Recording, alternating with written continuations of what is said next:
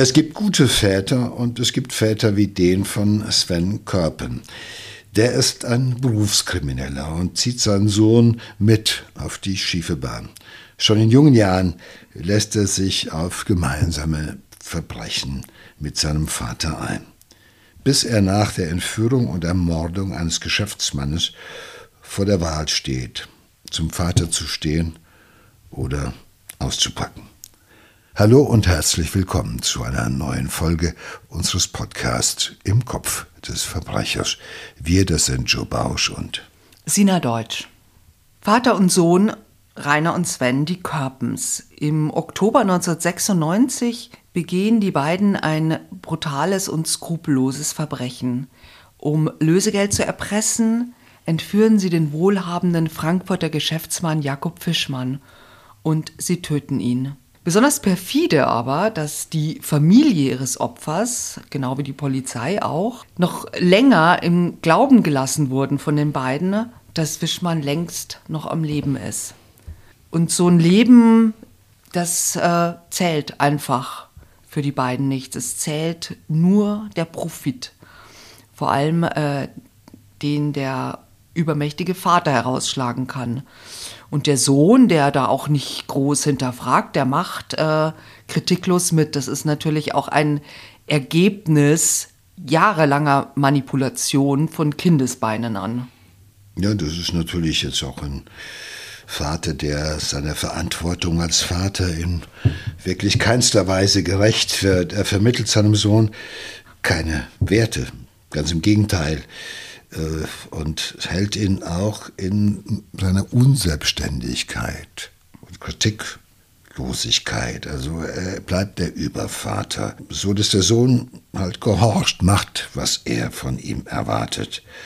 Weil der Sohn auch selber glaubt, dass er sich auf diese Art und Weise etwas Respekt, Zuwendung, sogar vielleicht Liebe von diesem Vater erhaschen kann. Ja, das ist ja schon so ein Klassiker auch, ne, dass man da mitmacht oder keine Kritik üben will an dem Vater. Und ich, dieser Vater ist ja auch ein Vater, von dem man auch als Kind, glaube ich, nicht denkt, mit dem kann man gut reden oder sowas, weil das ist schon ein sehr gewalttätiger Mann, der, der äh, auch so ein Berufskrimineller, ne?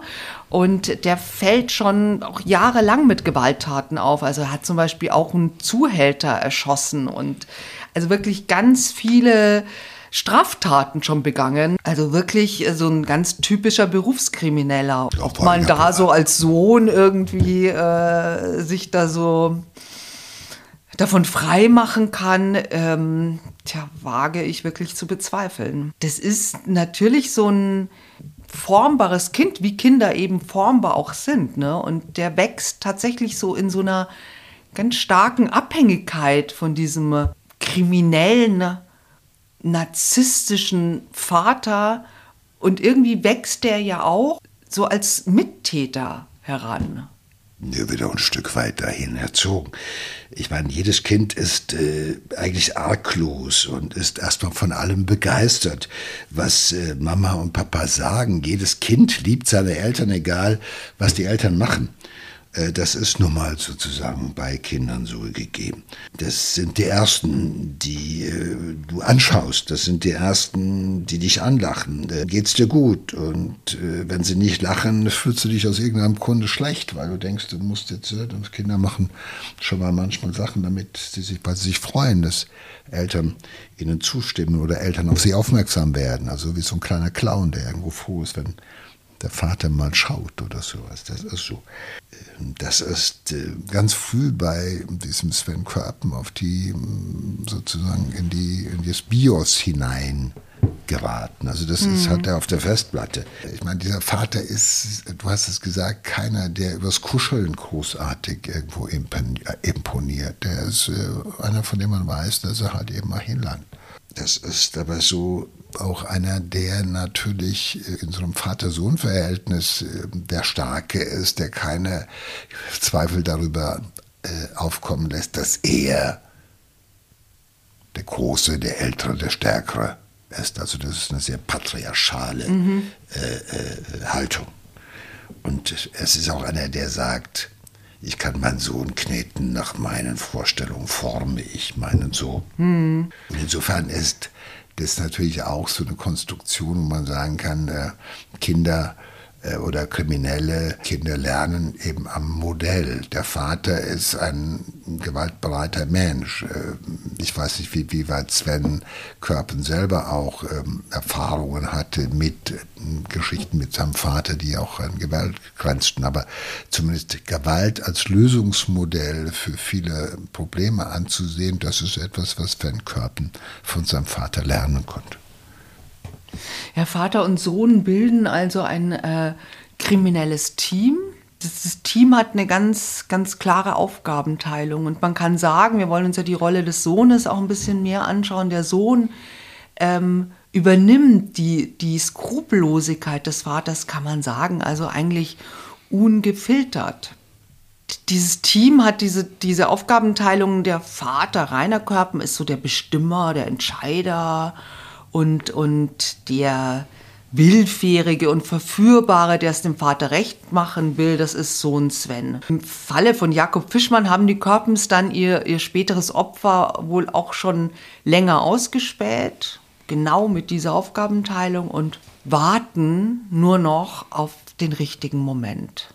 Und das ist natürlich so ein, ein Team, das aber sehr unterschiedlich ist äh, mit, mit den Kräften. Ja, man hat äh, natürlich so das Gefühl, dass so ein Sven das zwar immer dem Vater recht machen will und auch immer das tut, was er will, aber doch auch nie wirklich genug Anerkennung auch bekommt von ihm, ne? Ja, das ist eine Erfahrung, die er macht, nämlich die, äh, du wirst nie vollständig belohnt, es bleibt immer alles in der Schwebe, du wirst immer wieder zurückgeworfen, du wirst immer wieder enttäuscht oder es wird immer wieder irgendein Versagen zu deinem Problem gemacht. Alle deine kritischen Betrachtungen, es ist eher etwas, was dann zu deinem Problem wird. Du darfst niemals an der Person des Vaters oder an dem, was er dir vorgibt, Zweifel haben, also oder Zweifel auch äußern, das ist einfach gesetzt und das ist Gesetz. Und das ist, so ist das, wird das gelebt. Und das ist natürlich auch, sag ich mal, eine nicht allzu häufig vorkommende Geschichte, außer so in kleinen Geschichten, dass ein Vater und der Sohn gemeinsam sich, also gemeinsame kriminelle Sachen machen. Mhm. Aber wir kennen das nur, wie gesagt, aus so kleinen Geschichten, dass man sagt, der Vater übergibt es dem Sohn und mhm. es geht dann mhm. weiter und äh, wenn der eine wegbricht, kommt der nächste hinterher oder sowas. Aber ich glaube, dieser Vater ist jemand, der solche, in solchen dynastischen Vorstellungen denkt. Ich sage und er wird gemacht. Und jeder, der nur auch Zweifel äh, hat, äh, ist das richtig, was wir tun, der hat ein Problem mit ihm ist ein despotischer Vater. Der 1. Oktober 1996 ist der Tag, an dem Fischmann zum letzten Mal in Freiheit äh, sein wird. Das äh, ausgemachte Opfer der Körbens arbeitet in einem unscheinbaren Bürokomplex und äh, die beiden überfallen ihn vor dem Gebäude in seinem Auto. So wie man die Spuren rekonstruiert, kam es in diesem Auto offenbar zum Kampf zu einem Kampf, den Fischmann verliert. Und man sieht auf diesen weißen äh, Sitzen des Autos, äh, sieht man Blutspuren. Also er hat sich wohl verzweifelt gewehrt, aber es hat ihm nichts geholfen. Vater und Sohn Körpen haben den Verletzten dann in einen Lieferwagen geschafft und sind mit ihm davon gefahren. Und äh, für ihr Opfer, äh, Jakob Fischmann, müssen das, was jetzt folgt, also wirklich unfassbar fürchterliche, fast endlos scheinende Stunden in Todesangst gewesen sein. Die beiden Entführer fahren nämlich mit ihm zum Familienhaus, zum Haus der Körpens. Dort halten sie den Geschäftsmann zunächst gefangen und zwar in einem Nebenraum der Garage. Also es ist wirklich auch so, dass ich hinter dieser, dieser bürgerlichen Fassade die sich die Körpens da gebaut haben, auch mit ihrem Haus, Abgründe auftun. Und vor allem tatsächlich Rainer Körpen, der Vater, äh, beherrscht dieses, dieses Spiel mit der Täuschung äh, perfekt. Er ist so ein ganz, eigentlich wirkt so ein sympathischer, Typ und ist aber im Inneren ein ganz abgebrühter Krimineller. Und der Sohn äh, macht natürlich mit. Also er muss ja auch mitmachen. Ne?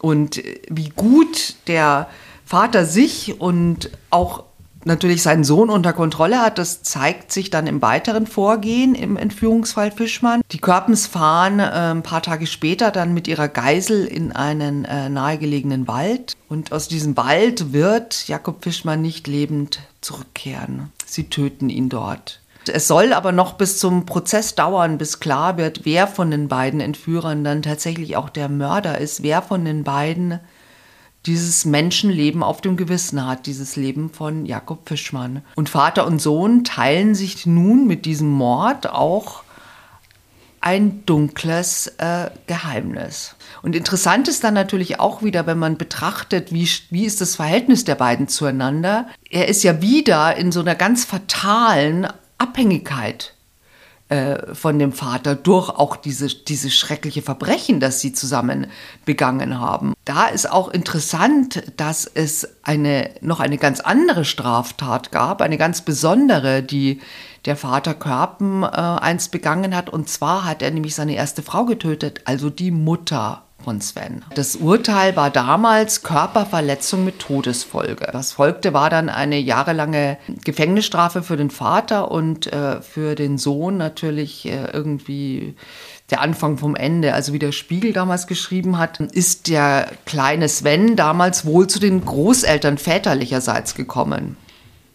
Also zu den Eltern seines Vaters des Mannes, der seine Mutter umgebracht hat. Und da hat man dann von diesem Vater immer nur als guten Menschen gesprochen. Ob der jetzt im Gefängnis sitzt wegen dieser Körperverletzung mit Todesfolge und das ist äh, egal. Also er wird, er wird da immer ein bisschen äh, glorifiziert. Das heißt ein Korrektiv war eigentlich nie da. Die Mutter mhm. gab es nicht mehr, die ihn vielleicht auf der emotionalen Schiene hätte abholen und eine echte emotionale Bindung zu ihm unterhalten können. Das, was da passiert ist mit ihm, äh, das hat ja die Dimension von der Gehirnwäsche die Methoden der, einer funktionieren ja ganz ähnlich wie das, was da passiert ist. Also man macht eine Person abhängig von bestimmten Personen, man entfernt sie von anderen oder von Menschen, die anderer Meinung sind.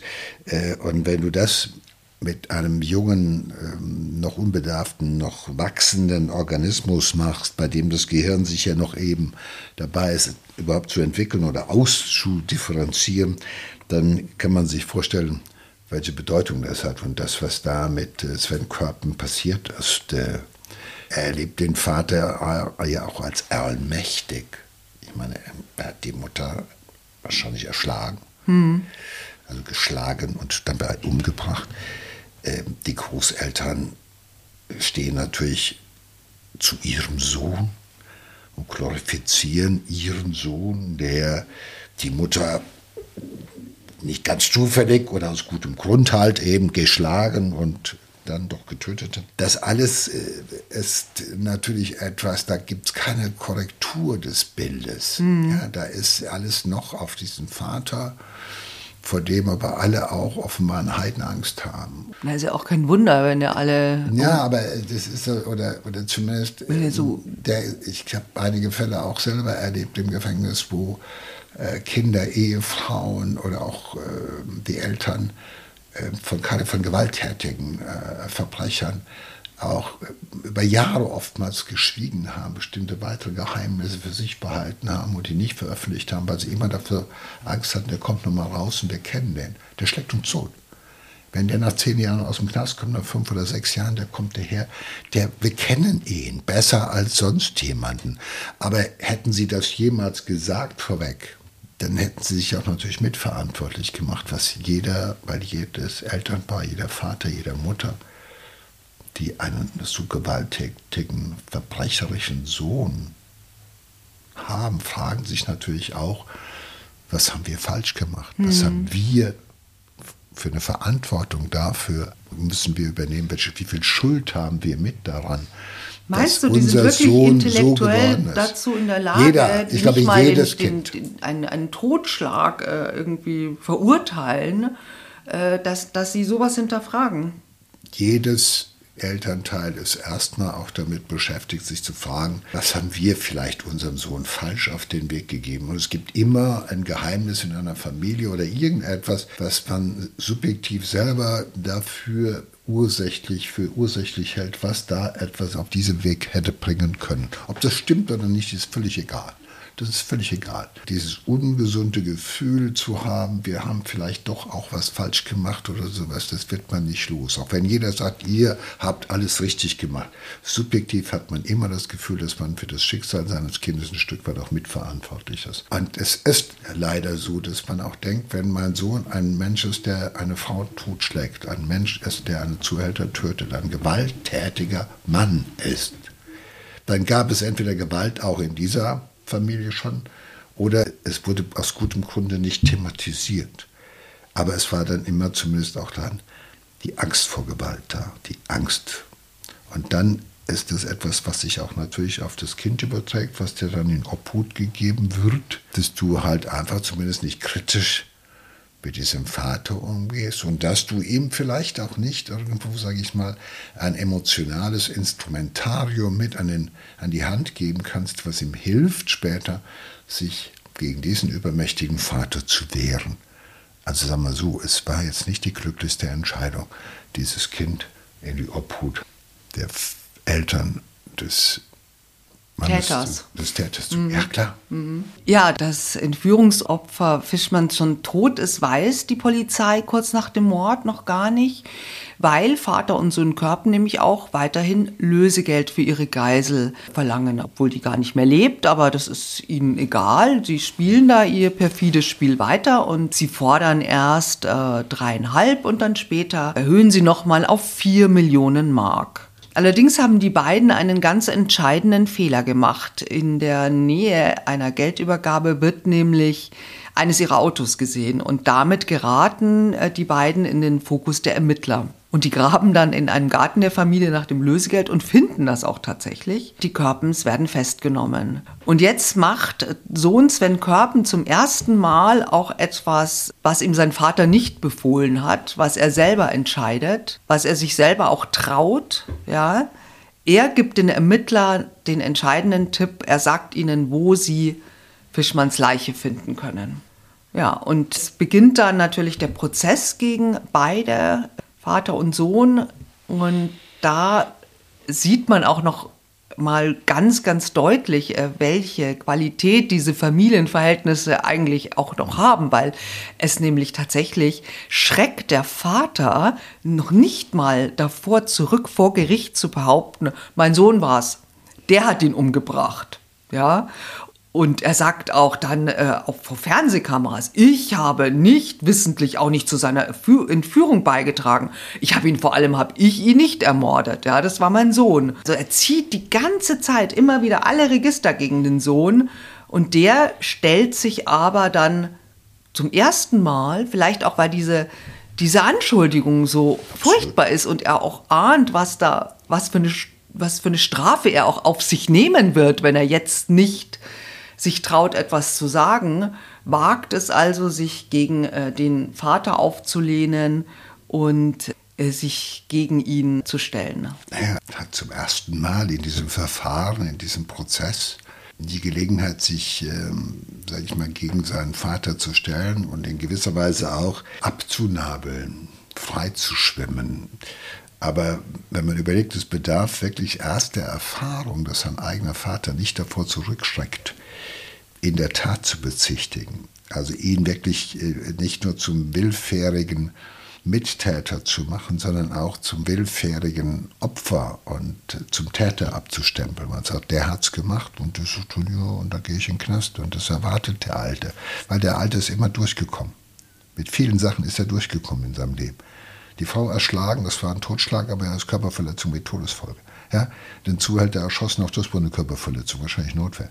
Ja, dann äh, Fischmann äh, hat meinen Sohn umgebracht. Äh, ich habe nur versucht, das Beste daraus zu machen. Er ist skrupellos. Und diese Erfahrung macht, dieses, äh, macht Sven jetzt vor Gericht. Sein Vater schreibt mit nichts zurück, die Wahrheit so zu biegen und die Situation so zu verändern, dass er halt einfach für lebenslange Zeit in den Knast wandert und er vielleicht nur als Mittäter für sechs, sieben Jahre. Weil der Alte weiß genau, was man wofür bekommt. Dafür war der lange genug im Knast. Der lässt sich auch vor Gericht nicht großartig erschrecken. Vor Gericht war der auch schon öfter. Das ist keine mhm. Performance, ja. die ihn beeindruckt in irgendeiner Weise. Für Sven ist das sozusagen das erste Mal. Für Sven ist aber auch das erste Mal, dass er die Chance hat, irgendwo sich abzunabeln und sagt, nein, so ist es nicht. Und zu erkennen, wohin ihn das alles gebracht hat. Es braucht wirklich erst für ihn diese Situation vor Gericht zu merken, dass sein Vater ihn nicht nur nicht liebt, sondern ihn über die Klinge springen lässt, skrupellos, um sich sicher zu sein, dass er die Wahrheit sagen kann und dass der Alte ihm danach gestohlen bleiben kann. Das ist wirklich auch eine traurige Erkenntnis. Aber immerhin, es führt wenigstens dazu, dass wir die Wahrheit erfahren.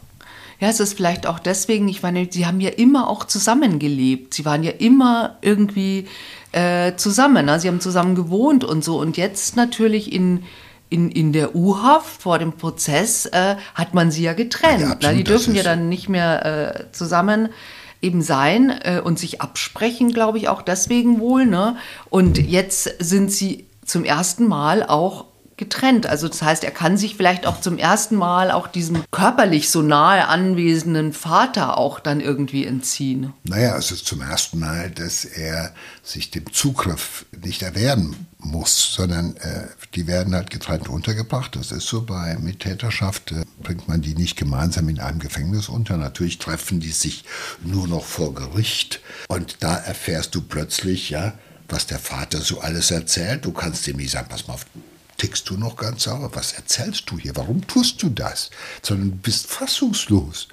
Und dann gehst du wieder zurück in deine Zelle und denkst drüber nach, warum er das macht und was dahinter stecken könnte. Und du hast ja viel Zeit, drüber nachzudenken. Das Auseinandersetzen unmittelbar geht ja nicht. Ja? Vor Gericht kannst du nicht sagen, was ist hier los? Warum tust du das? Warum machst du das? Sondern du kannst vor Gericht nur sagen, Moment, so war es nicht. Nein, es war so. Und dann hast du nur die Möglichkeit, im Endeffekt dass das Gericht deiner Version mehr glaubt als der deines Vaters. Das ist ja auch nur etwas, worauf der Alte, der natürlich ein erfahrener Berufsverbrecher ist, natürlich nur abstellt, zu sagen, hey, ich erzähle meine Variante, der erzählt die, wir haben es zu zweit gemacht, am Ende muss das Gericht doch irgendwo sich entscheiden, welcher Version des Tatablaufes sie bereit ist zu folgen. Das ist das ganze Kalkül des abgefeimten und wirklich sehr skrupellosen Vaters. Offenbar ist es Sven, der das Gericht halt eben besser überzeugen kann, gemeinsam wahrscheinlich auch mit der Spurenlage, die die Tatversion des Sohnes bestätigt und die des Vaters halt eben zumindest äh, nicht äh, unterstützt. Aber ich meine, es muss ja auch fürchterlich für ihn sein, wenn äh, er merkt, dass sein Vater haut ihn da eiskalt in die Pfanne. Also sein Vater, äh, von dem er weiß, dass er es getan hat, er war dabei, der steht vor Gericht und sagt, der Sohn war es. Also er beschützt ihn nicht oder irgendwas, sondern er wälzt wirklich, es muss doch für ihn auch ein wahnsinniger Schock gewesen sein, sowas Nein, für, mitzuerleben. Ich, ich glaube, für einen Sohn, der irgendwie wahrscheinlich doch noch versucht hat, auch in seinem kriminellen Vater noch den Vater zu sehen, der versucht hat, dem zu gefallen, der versucht hat, äh, dem Vater zu gefallen, weil er gedacht hat, okay, ich kriege auch so etwas wie Liebe. Die Mutter hat er eben nicht kennengelernt in der Art und Weise. So, und das versucht er es dort. Und der Alte hat ihn immer auch massivst manipuliert und hat das von Anfang an sozusagen in, in einer Art und Weise dressiert, wie man das mit dem Hund macht. Subordiniert. Nicht erzogen, sondern eher subordiniert. Und jetzt auf einmal merkt er, dass er halt einfach nur missbraucht worden ist, sonst gar nichts. Das ändert nichts an seiner Schuld, das ändert nichts an seiner Tatbeteiligung, gar keine Frage. Aber es gibt ihm jedenfalls Klarheit darüber, warum es seinem Vater gelungen ist, ihn zu einem willfährigen Mittäter zu machen, der sich nicht aufbegehrt hat. Das ist seine Schuld, gar keine Frage. Hm. Er ist mitschuldig. Es ist eine gemeinschaftlich begangener äh, Entführung und Mord und Erpressung und alles, was da zusammenkommt. Äh, das ist klar. Weil auch Sven ist bei all seiner biografischen Geschichte, die schon auch traurig ist, ist er jemand, der über einen Willen verfügt und erwachsen ist und nicht äh, krank. Und insofern trägt er die Schuld und äh, das ist auch richtig so. Aber äh, dann nochmal äh, vor Gericht zu erfahren, dass sein Vater bereit wäre, dich sozusagen auf die Schlachtbank zu legen, das ja. ist ein ganzes alttestamentarisches Bild. Das hat letztendlich dazu geführt, dass er danach überzeugt war. Meine ganze, mein ganzes Leben lang, wo ich versucht habe, es diesem Vater recht zu machen, um ein bisschen Liebe zu kriegen, war vergeudet. Das ist man kein schönes Gefühl. Ja. Und das führt eben dazu, dass er äh, sich auch auflehnt und auch die Schuld eben nicht auch auf sich nimmt, was er vielleicht vorher gemacht hätte, sondern tatsächlich seine Rolle klar macht und eben auch, dass der Vater der die treibende Kraft hinter dieser Entführung war. Und es ist auch die Spurenlage ähm, unterstreicht auch seine Version und widerspricht den Einlassungen des Vaters. Also die, die DNA-Spuren des Vaters sind da ganz eindeutig. Der Sven hat ja auch erzählt, wo die Leiche liegt, wo sie sie finden, also damit auch die DNA-Spuren an der Leiche eindeutig sind. Ähm, Computerspezialisten haben dann auch auf dem Rechner von Rainer Körpen Teile des Erpresserschreibens gefunden. Also äh, den Worten von Sven Körpen wird also in diesem Prozess Glauben geschenkt. Für das Gericht sind die Einlassungen des Vaters dagegen alles nur Schutzbehauptungen. Sven Körpen wird dann wegen Beihilfe zum Mord und erpresserischen Menschenraub zu zwölf Jahren Gefängnis verurteilt und Vater Rainer Körpen bekommt eine lebenslange Gefängnisstrafe mit Sicherheitsverwahrung. Sven Körpen bleibt zehn Jahre in Haft. 2006 öffnen sich für ihn die Gefängnistore, also er steht dann auch zum ersten Mal in seinem Leben auf eigenen Füßen, ohne den Vater, der ja Gott sei Dank mit der Sicherungsverwahrung wohl nie mehr ähm, in Freiheit sein wird. Ja, er hat seine Strafe verbüßt und man dachte halt irgendwie, jetzt hat er es auch geschafft, auch durch die, auch diesen Abnabelungsprozess und immerhin zehn Jahre. Er, er verliebt sich dann auch, er heiratet, aber dann 2010 erhängt er sich im Wald. Also er setzt seinem Leben ein Ende. Und irgendwie ist es, habe ich so das Gefühl, dass letztendlich hat der Vater seinen Sohn doch schon auch auf dem Gewissen. Ich sehe das nicht anders. Okay, vielen Dank. Dankeschön.